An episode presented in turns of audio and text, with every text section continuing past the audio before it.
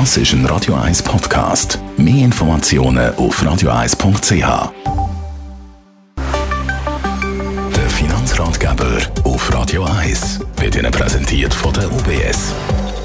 Stefan Stotz von der UBS. Heute stehen bei unserem Gespräch ETFs im Fokus. Erklär uns das einmal. Ja, ein ETF oder eben ein Exchange Traded Fund, das ist eigentlich ein, ein Anlagefonds, oder? Das kennen wir. In dem Fall ist er aber ein Anlagefonds, der eigentlich einen Index abbildet. Das kann äh, ein SMI sein, also der Swiss Market Index. Da gibt es aber ganz viele andere Indizes, ähm, wo der abbildet ähm, und sich an dem orientiert. Und darum sagt man eigentlich, ein ETF gehört so ein bisschen in die Familien von den passiven Anlageinstrumenten. Und äh, die passiven Instrumente die sich eben orientieren an einem Index, der quasi publiziert wird.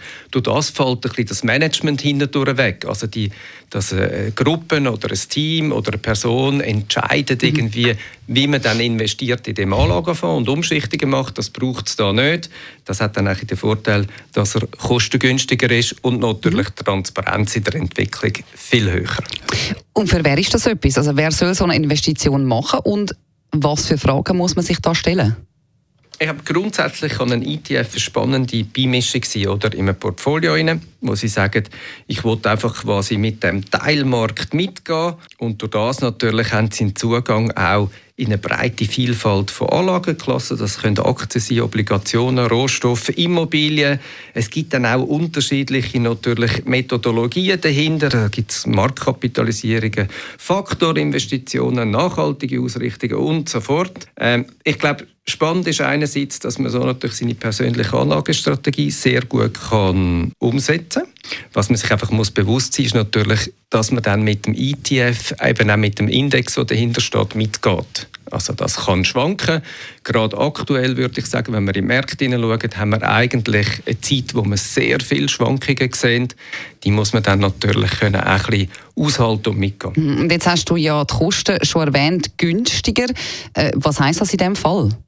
Typisch ist natürlich, wenn man äh, ein ETF kauft oder äh, verkauft, gibt es Transaktionskosten. Das sind so die banküblichen Gebühren, Stempelsteuern und Börsenabgaben.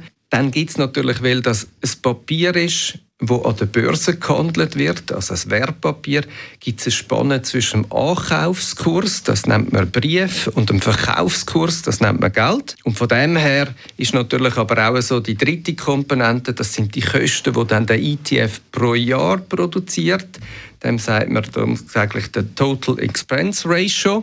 Die sind dann aber tiefer, weil er natürlich ein passives Instrument ist und von dem her man hinter nicht noch die ganzen Managementkosten muss tragen. Ich finde, es ist ein spannendes Instrument. Es gibt auch äh, spannende Möglichkeiten reinzugehen. Schauen Sie sich das an. Besten Dank für die Informationen, Stefan Stutz von der UBS. Übrigens, Sie können den UBS Finanzratgeber auch immer noch einmal in Ruhe nachlesen auf radio1.ch oder auch auf der Radio 1 App.